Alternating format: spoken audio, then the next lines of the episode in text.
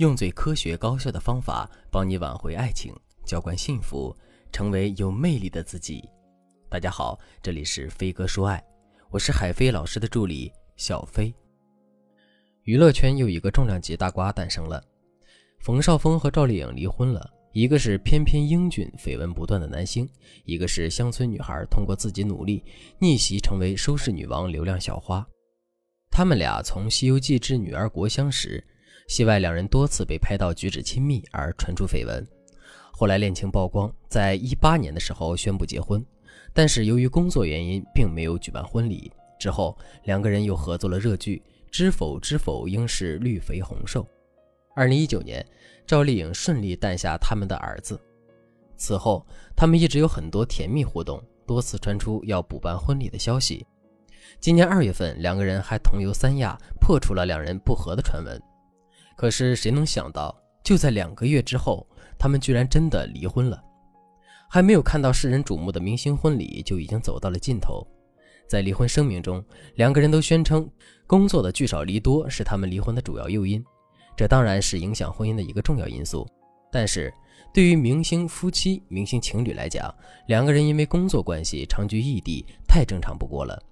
但一样有很多模范夫妻，像邓超和孙俪。两个人同样是炙手可热的演员，如今孙俪都已经生二胎了，两个人还是经常在社交平台甜蜜互动，实在是羡煞旁人。其实早在冯绍峰和赵丽颖公开婚讯时，就有很多人不看好他们的感情。为什么呢？原因有很多，一是因为年龄悬殊，赵丽颖比冯绍峰小九岁，俗话说三岁一个代沟，九岁的年龄差距或多或少会让两个人的相处带来一些障碍。二是因为身份背景的差异，冯绍峰父亲是纺织业巨头，家族业务遍布沿海，身家近十亿；而赵丽颖出身河北廊坊农村，虽然凭借着自身努力和运气加成，成功登顶一线女演员的行列，但是成长环境带来的差异不是一时半会儿可以消除的。纵观娱乐圈里，女星和富豪的结合也是喜忧参半。三是因为冯绍峰的绯闻体质。如果你也关注娱乐圈的话，就会知道，当时赵丽颖官宣恋情的时候，她的很多忠实粉丝都在劝她不要和冯绍峰在一起，甚至好多粉丝因为这件事而脱粉。为什么呢？从宫锁心玉和杨幂的绯闻开始，宋茜、倪妮、林允和冯绍峰都传出过绯闻，甚至林允曾经被批是他和倪妮分手的第三者。这些女明星也并不是小门小户的，可见冯绍峰在撩妹上真的是有一套，要不然也不能把电视剧女王赵丽颖成功俘获。因此，在冯绍峰和赵丽颖的离婚背后，并不是聚少离多那么简单，一定还有其他原因，才让这段受瞩目的婚姻走向了破裂。今天我们就来聊一聊，经营婚姻背后究竟有什么误区。如果你也遇到了感情问题，不知道该如何解答，文姬说爱可以给你答案。理论化的情感理论，海量实战经验导师助阵，一定能够帮你情场取胜。快来添加微信文姬零幺幺，文姬的全拼零幺幺，获取导师的一对一指导。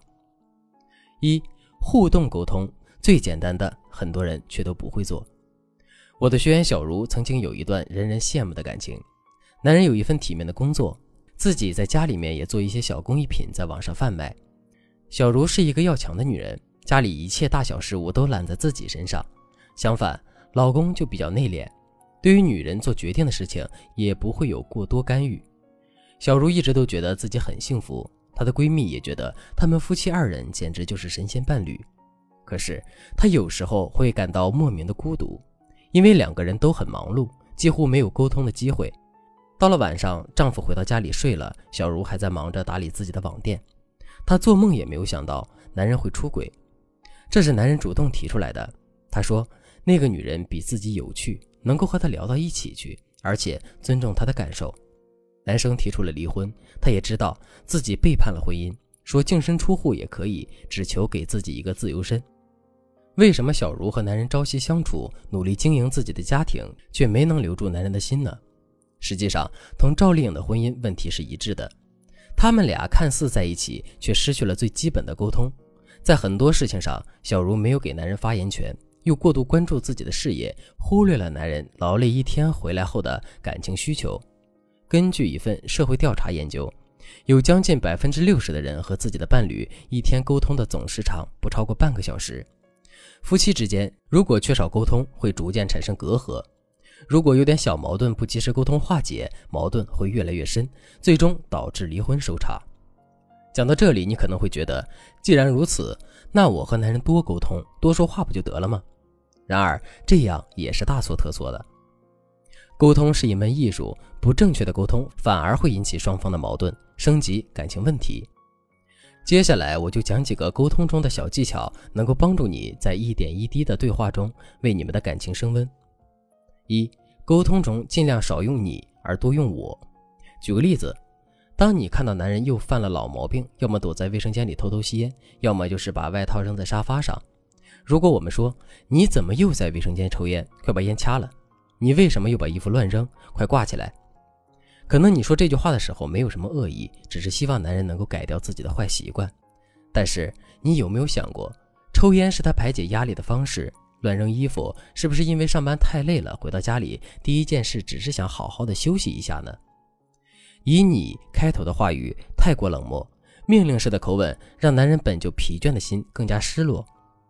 那如果我们这样表达，亲爱的。我希望你少抽烟，我希望几十年以后我们还能健健康康的在一起去旅行，而不是我们其中一个人在病床上，另一个人在哭泣。